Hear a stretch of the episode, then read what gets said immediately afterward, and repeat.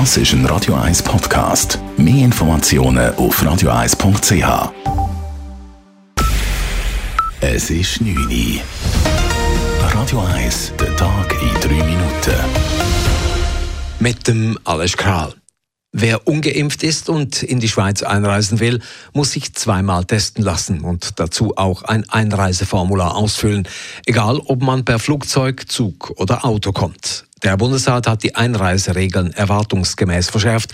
Dies gilt bereits ab Montag. Gesundheitsminister Alain Berset sagte heute, das ist ein Test vor der Einreise als Bedingung, um mal in die Schweiz zu kommen und ein Test vier bis sieben Tage danach. Das sind sehr gezielte Maßnahmen, die sind auch äh, einfach und berücksichtigen, dass die Fallzahlen in einem Gebiet wegen der sehr ansteckenden Delta-Variante rasch steigen können. Durch den zweiten Test entfällt die Einreisequarantäne. An den Grenzen gibt es stichprobenartige Kontrollen. Der Bundesrat hält zudem daran fest, dass Tests für ein Covid-Zertifikat ab dem 1. Oktober kostenpflichtig sein sollen. Man werde aber noch Ausnahmen definieren, hieß es. Bundespräsident Guy Parmelin verurteilte die Gewalt an der gestrigen Corona-Skeptiker-Demonstration in Bern mit klaren Worten. Es sei nicht akzeptabel. Die Schweiz verfüge über alle demokratischen Mittel, um sich Gehör zu verschaffen, so Guy Parmelin vor den Medien. Er kritisierte auch die aggressive Sprache der Corona-Skeptiker. Nous disposons de tous les instruments démocratiques pour faire valoir ses opinions, y compris au niveau du langage utilisé. Je crois qu'on peut exprimer vivement ses opinions, ses réserves, ses critiques, mais il y a des limites. La violence ne mène à rien. Man könne bei uns immer seine Meinung und Kritik ausdrücken, aber es habe Grenzen und Gewalt führe zu nichts, so Parmelin. Zur Rolle von Bundesrats- und Parteikollege Uri Maurer und dessen Auftritt im Leibchen der Freiheitstrichler wollte sich Baumelin nicht äußern, auch nicht dazu, dass einige Demonstranten Ueli Ueli skandiert hatten. Der Berner Sicherheitsdirektor Reto Nause sprach von einem Sturm auf das Bundeshaus.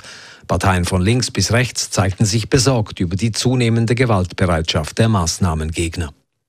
Unterdessen hat sich Bundesrat Ueli Maurer erstmals zum Foto mit dem Shirt der Freiheitstrichler geäußert. Er habe das Leibchen aus reinem Zufall und nur ganz kurz getragen, sagte Maurer zu CH Media. Es sei keine Provokation gewesen, denn er habe gar nicht gewusst, in welchem Zusammenhang das Leibchen offenbar gebraucht werde.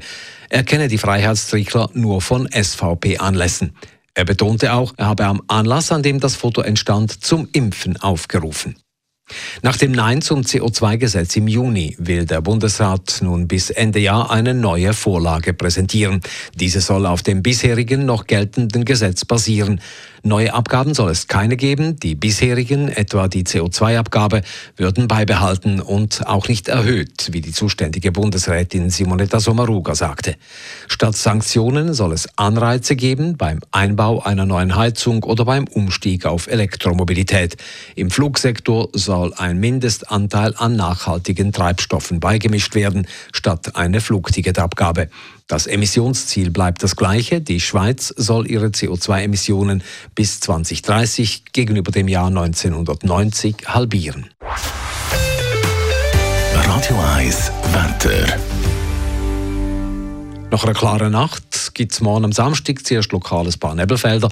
Sonst ist es dann recht sonnig mit ein paar harmlosen Wolken. Temperaturen am frühen Morgen um 9 bis 11 Grad, am Nachmittag bis 22 Grad.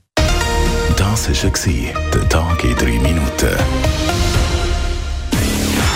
P. Weber's Friday Night Clubbing Show.